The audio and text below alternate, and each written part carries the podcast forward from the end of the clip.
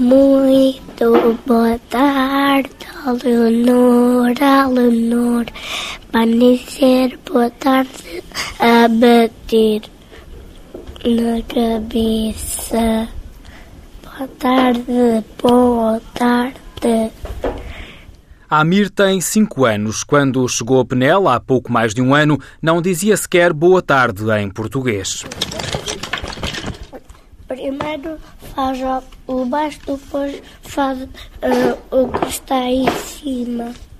E no desenho? O que é que, o que, é que tem no desenho? As pessoas e, e os cavalos lá embaixo e o cavalo lá em cima. O castelo. O desenho do puzzle preferido de Amir podia até ser o reflexo da imagem de Penela há uns séculos atrás. Deixou o campo de refugiados no Egito, de onde partiu com os pais e dois irmãos. Hoje, porque desde que chegou frequenta o jardim de infância, fala português fluente e é o tradutor da família.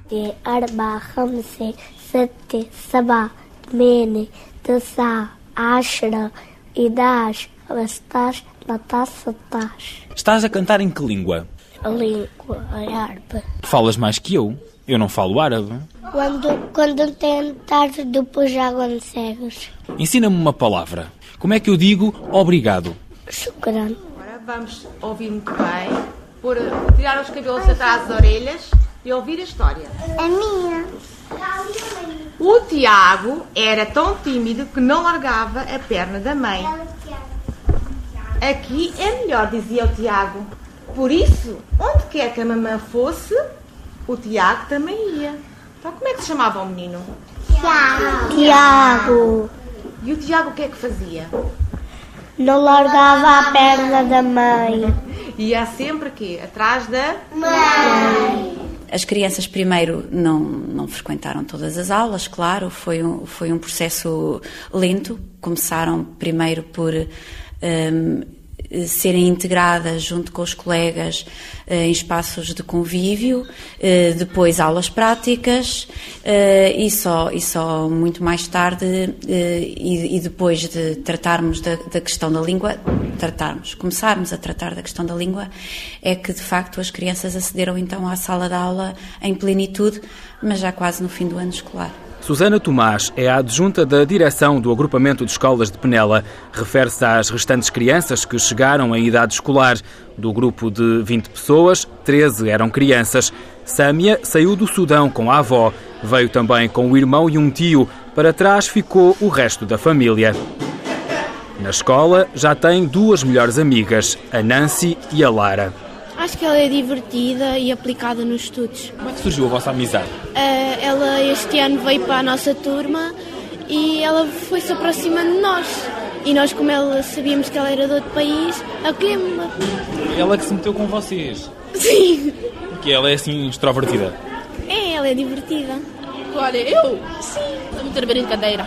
Sâmia gosta de brincadeiras. A língua árabe, que podia à partida provocar afastamento no recreio, foi até objeto de curiosidade e de união entre as amigas. A língua dela. Gostávamos de saber a língua dela. Uh... Perguntavam-lhe palavras, como é que se dizia? Sim, já perguntámos várias vezes as palavras, como é que se diz. Uh, e ela ensina-nos. Já aprendeste alguma? Uh, ir à biblioteca. E não sabes dizer como é que se diz?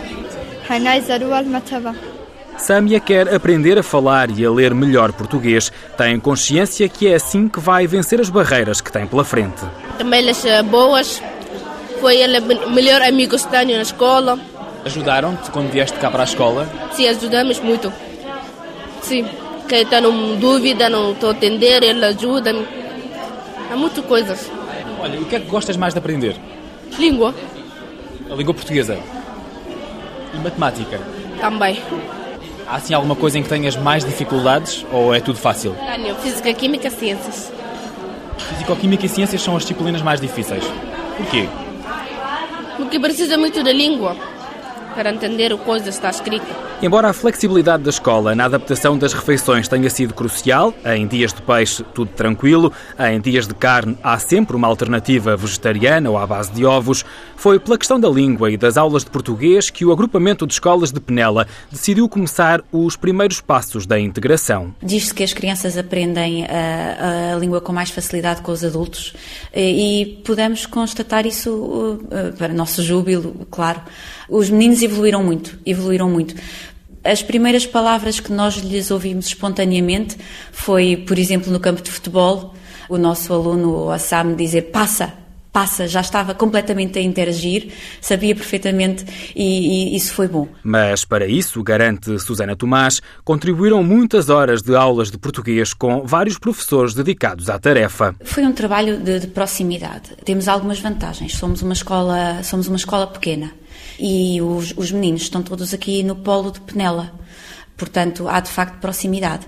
Mas, mas o, o, trabalho de facto foi realizado a vários níveis, porque uma criança que está no pré-escolar põe-nos questões muito diferentes das crianças que já entraram diretamente para o sétimo ano de escolaridade sem dominarem ainda a língua. E agora, como estão? Hoje em dia, eles já, já constroem frases, fazem-se entender, eh, tanto com os colegas como, como na, com as nossas funcionárias, que também são eh, extraordinárias a lidar com eles, eh, em termos de afetividade, familiaridade. Eles eles não, não têm problemas em pedir ajuda e, e, já se expressam muito bem, o que também tem a ver com, a, com a personalidade deles. E provavelmente com o que é incutido em casa, Mahmoud Katan é o pai do pequeno Amir. Reconhece que a educação é o que vai permitir a continuidade dos filhos em Portugal. Continuar uh, a aprender, aprender para depois em futuro, exemplo, médicos ou uh,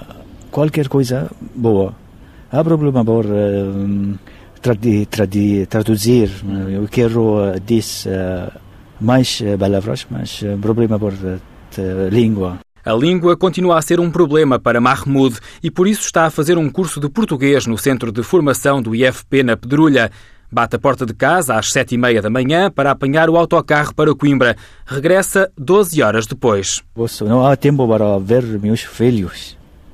Quando eu volto, uh, só elas to, tomam uh, jantar depois de dormir. Quase não, eu não, não uh, prazo para ver ver eles. O esforço que faz, diz, é para aprender a falar português, para conseguir um emprego na área que o fascina. Os sanitários em Alepo, na Síria, era vendedor. Temos uh, pagar todos faturas, uh, fat, luz, água, gás, medicamentos. Como tenho eu família grande, quatro filhos, não posso, não consigo arrendar casa, pagar arrenda casa, todas estas coisas juntos, é responsabilidade não conseguir com ele e só um trabalho vai permitir pagar faturas. Mahmoud e os restantes 19 refugiados de Penela vieram para Portugal ao abrigo de um projeto que durou 10 meses. Foram acompanhados durante esse tempo pela Fundação ADFP, Assistência, Desenvolvimento e Formação Profissional de Miranda do Corvo. Dez meses depois, acaba o projeto e acaba o apoio técnico e psicológico no, uh, 10 meses prazo não deve bastar para uh, aprender língua, para uh, descobrir uh, este país, para uh, não deve bastar para é, pou, é pouco tempo para, para a integração. Trabalho, sim, pequena, prazo pequena, 10 meses não deve bastar. Natália Beck fazia parte da equipa da ADFP, terminou o projeto e surgiu-lhe a pergunta: mas os humanos que eram refugiados até ontem, o que são hoje de diferente? Sentia-se como um elemento destas quatro famílias. Pareceu-lhe estranho cortar de forma abrupta e repentina a ligação que os unia, Por isso, decidiu deixar para trás o cargo que ocupava nesta instituição e manteve o elo com os refugiados. Sou própria migrante e sei que eh, as fases de integração sempre é muito mais longos do que nós planeamos. Uh, fazemos vários objetivos de médio e de curto prazo, mas percebemos perfeitamente que 10 meses não chega para a integração total dessas pessoas. Em outubro, nasce pelas mãos de Natália a Associação Peaceful Parallel. Nós deveremos dar muito mais do que até na fase inicial, porque agora devemos já dar individualizado, especializado, dirigido a cada criança, a cada pessoa, até mais apoio psicológico, apoio mesmo na escola, eh, integração plena. Por isso, abriu a minha associação para continuar a trabalhar com eles. O foco, conta, está agora voltado para as mulheres o nosso objetivo do médio prazo é integrar todas as mulheres, no, pelo menos uh, no mundo do trabalho, no local do trabalho, dar alguma formação ou algum acompanhamento e socialização, porque várias mulheres uh, árabes não trabalhavam até no país materno, por isso o mercado de trabalho para eles é um mundo ainda não uh, aberto. Todas foram ouvidas e todas mostraram desejo de trabalhar, preservando tradições tradições e costumes árabes, mas dispostas a contribuir para a sustentabilidade da família. Rava deu o exemplo, é a mais velha de todas, está já na casa dos 70 anos. Começou a trabalhar no hotel do Essitânia, em Penela. O que faz aqui no hotel? Pergunta. Caiu hotel ali. É? Caiu. Aí. Trabalhar. Trabalha. Sim. Depois, tem amigos aqui? Pergunta a Rava. Ela tem já amigos aqui no hotel? Sim, tem. Mas pergunta. Ninguém já jaruma. Em. Jaruma kan? Ini gol. Uma. Uma, quem? Ila, ila daindu, daindu. Quem? Pergunta. Ah. É Carla, é Carla. Porque elas vivem no mesmo edifício. Ela de manhã leva a Rava para trabalhar e depois, quando tive chuva, essas coisas todas, levava para casa na hora do almoço. A Rava trabalha quatro horas, nove até uma horita, depois almoça conosco e passa para casa. Rava começou a dobrar toalhas e lençóis na lavandaria do hotel quando a neta Sâmia estava de férias. Por isso, Sâmia ajudou a avó na interação com as colegas de trabalho. Bom dia! Miguel, Miguel. Miguel. Bom dia. Bom dia. Boa tarde. O que a avó passa? Aqui, no hotel. Toalhas, não é? Arruma toalhas, sim. Depois arrumam aqui. Casa de banhos e portas. Portas, depois estendal, não é? Depois... Como é que ela é? Como é que é a tua avó? É muito fixe, simpática e muito gira e tudo. A avó é tudo para Sâmia. O sorriso de Rava já está em Portugal, mas o coração continua no Sudão.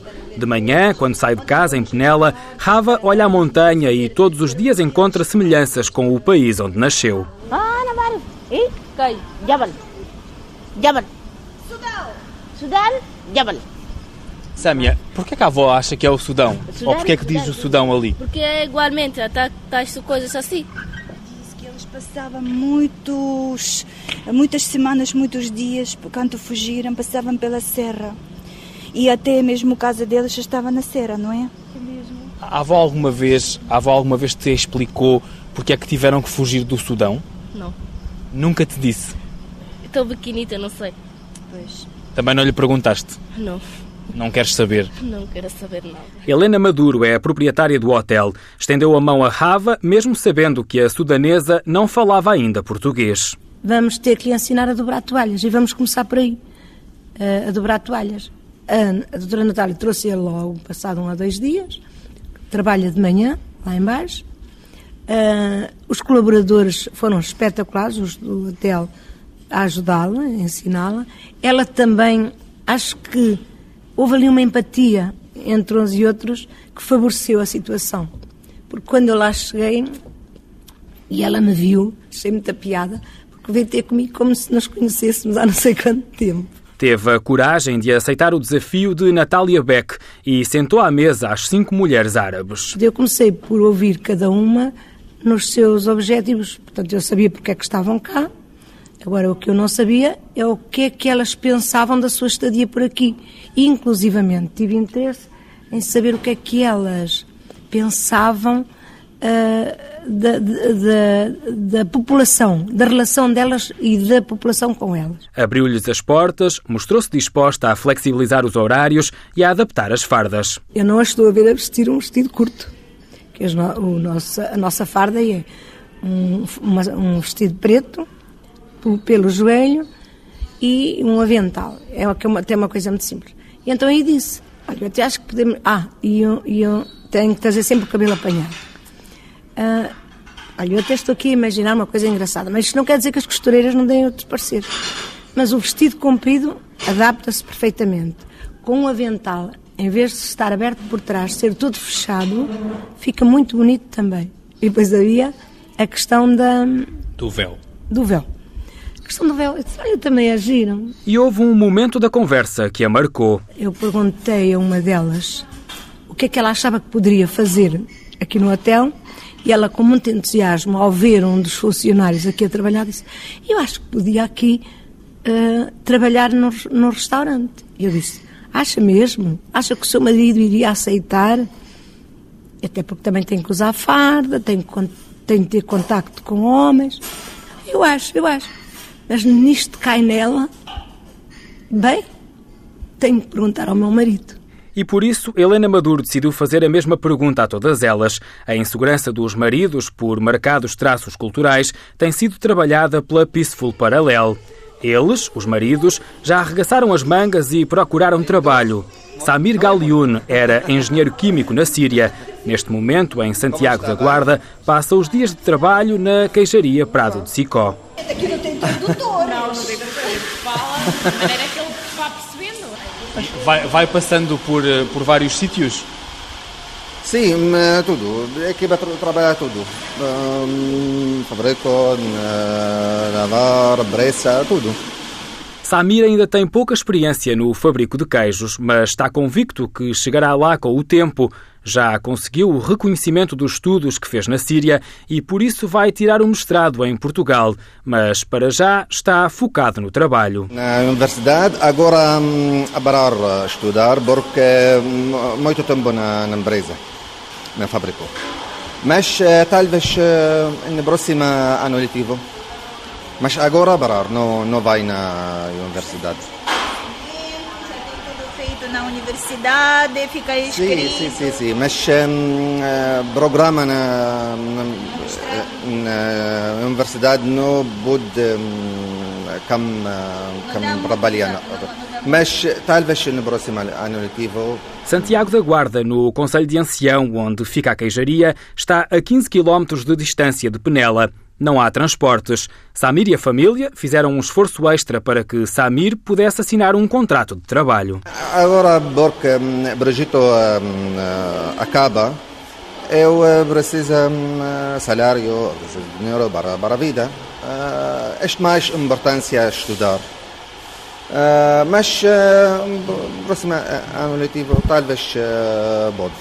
Já comprou um carro? Sim, esta importância porque quando um, a primeira vez chegam aqui, visitam esta fábrica, um, eles, patroa, falei, eu preciso uh, transporte.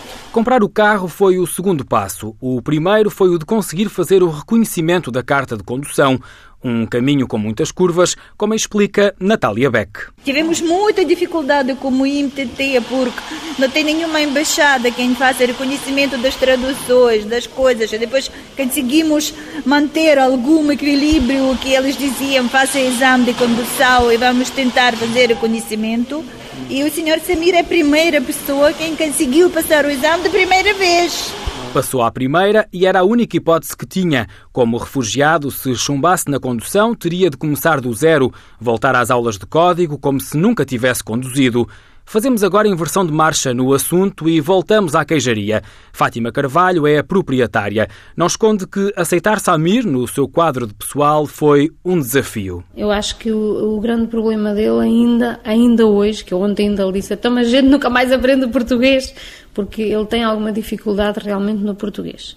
E nós aqui até tentamos ensiná-lo muito, andamos sempre a ensiná-lo, a corrigi-lo nas palavras, porque ele diz-las atravessadas e nós temos, não é nada disso, tens de falar correto, mas ele tem-se ambientado, ou seja, compreende bem a parte do trabalho, faz, a parte que, lhe, que a gente lhe orienta para ele fazer, ele faz, faz bem feito.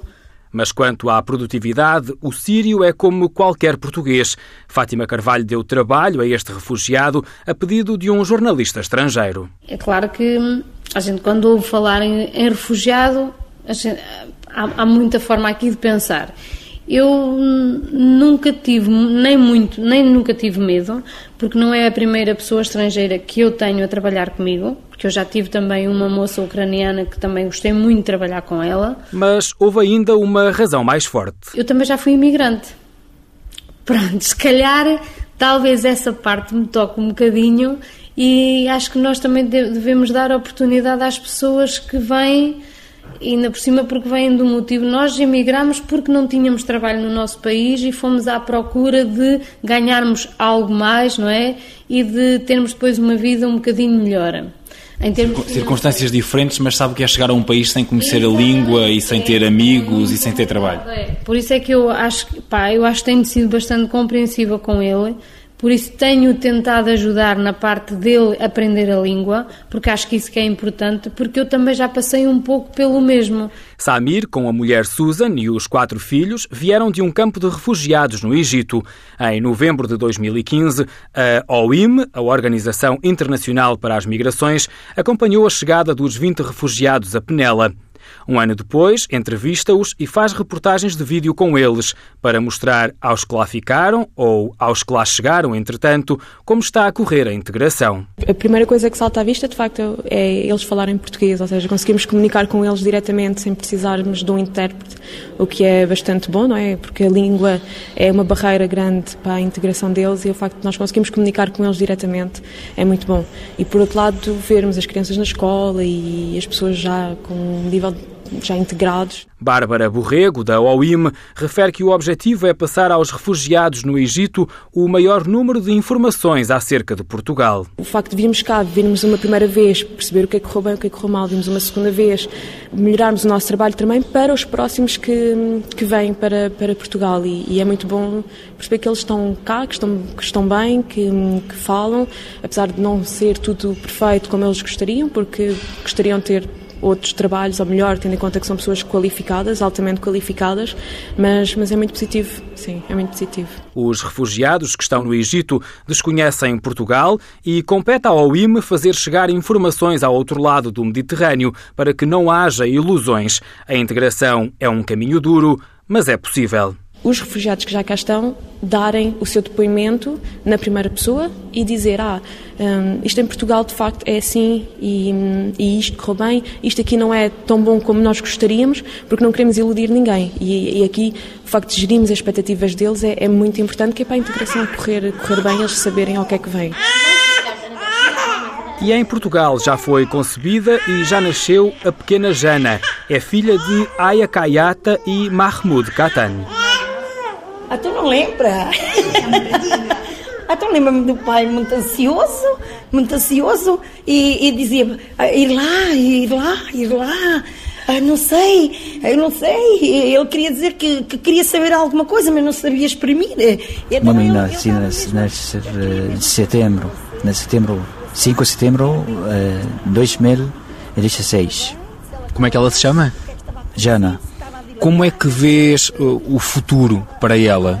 De primeiro, todas as coisas, uh, eu quero os meus filhos ficam da educação. Ah, primeira vez. Ah, pois, também, também nos assustou um bocadinho também. Foi, Alice. Torres é auxiliar da ação médica nos cuidados intensivos da maternidade Bissaia Barreto, em Coimbra, onde nasceu Jana, a quarta filha de Aya e Mahmoud. Para Natália Beck, da Associação Peaceful Paralel, a pequena Jana foi um novo elemento que nasceu na sua própria família. Passando quatro dias uh, do trabalho do parto, nasceu a nossa Jana. Nasceu... Chegou a dormir no sofá à espera que nascesse a Jana. é verdade, sim. Acompanhei tudo. Parece que é de sentir própria daqueles uh, todos, todos, todos uh, efeitos de parto.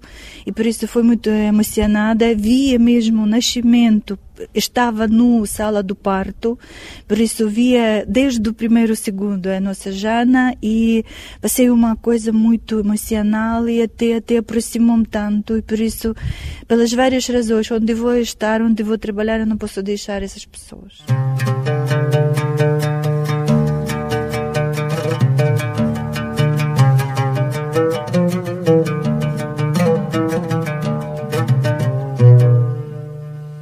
Hoje, estas famílias de refugiados olham com dor para a Síria por tudo o que se lá passa.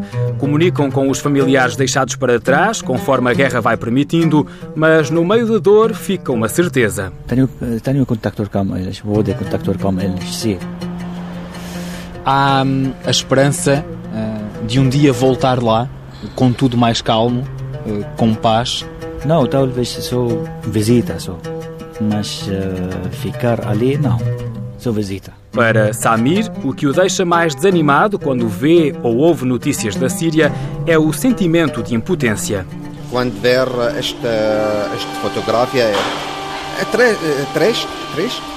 Muito triste. Este, este normal, porque este é meu, meu país, este normal. Muito triste, é, mas... Hum, mas hum, não, eu não posso fazer nada. Sou triste.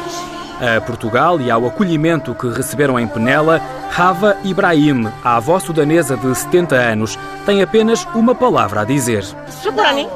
Shukran. Shukran em Portugal. Ah, shukran. Portugal, obrigada.